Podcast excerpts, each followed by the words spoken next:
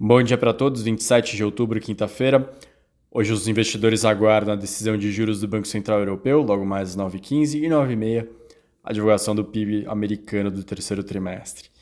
O dólar ganha força contra a maior parte das moedas antes dessas divulgações.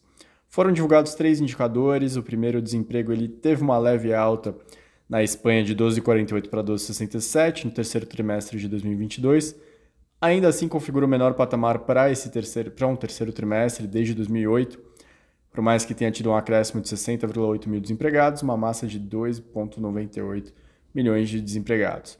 Existem 20 milhões 546 pessoas empregadas no país. O destaque positivo para o terceiro TRI ficou com o aumento de vagas no setor de serviços, particularmente em regiões turísticas como as Ilhas Baleares e a Catalunha. Na Itália, saíram indicadores de confiança dos empresários e consumidores, ambos para baixo. A dos consumidores caiu 4,7, foi para 90,1, que é o menor patamar desde 2012. A expectativa do mercado era 93,8. A dos empresários também estão mais pessimistas, caiu de 101,2 para 100,4. No mês de outubro, os dois indicadores. Essa é a menor leitura dos empresários desde janeiro do ano passado. Por fim, a confiança do consumidor teve leve recuperação na Alemanha, Segundo a projeção da GFK, ela deve sair de menos 42,8 para menos 41,9 no mês de novembro. O mercado projetava menos 42.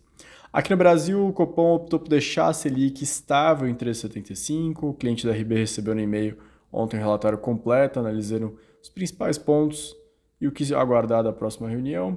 Praticamente do dia, dia 7 de dezembro deve trazer mais uma manutenção, sem grandes surpresas. O comunicado dessa decisão de ontem foi bem semelhante ao anterior.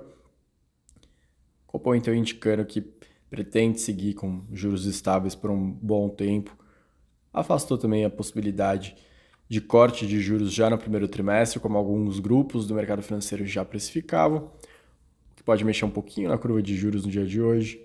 O Banco Central não coloca, pelo menos no comunicado, pode ser que surja na ata, início de discussão de corte de juros. Ele reforça logo no começo do comunicado a sua preocupação com experimentos fiscais, dá uma indireta na Inglaterra e também uma indireta para os presidenciáveis sobre o que, ser, o que vai ser feito após a eleição de domingo.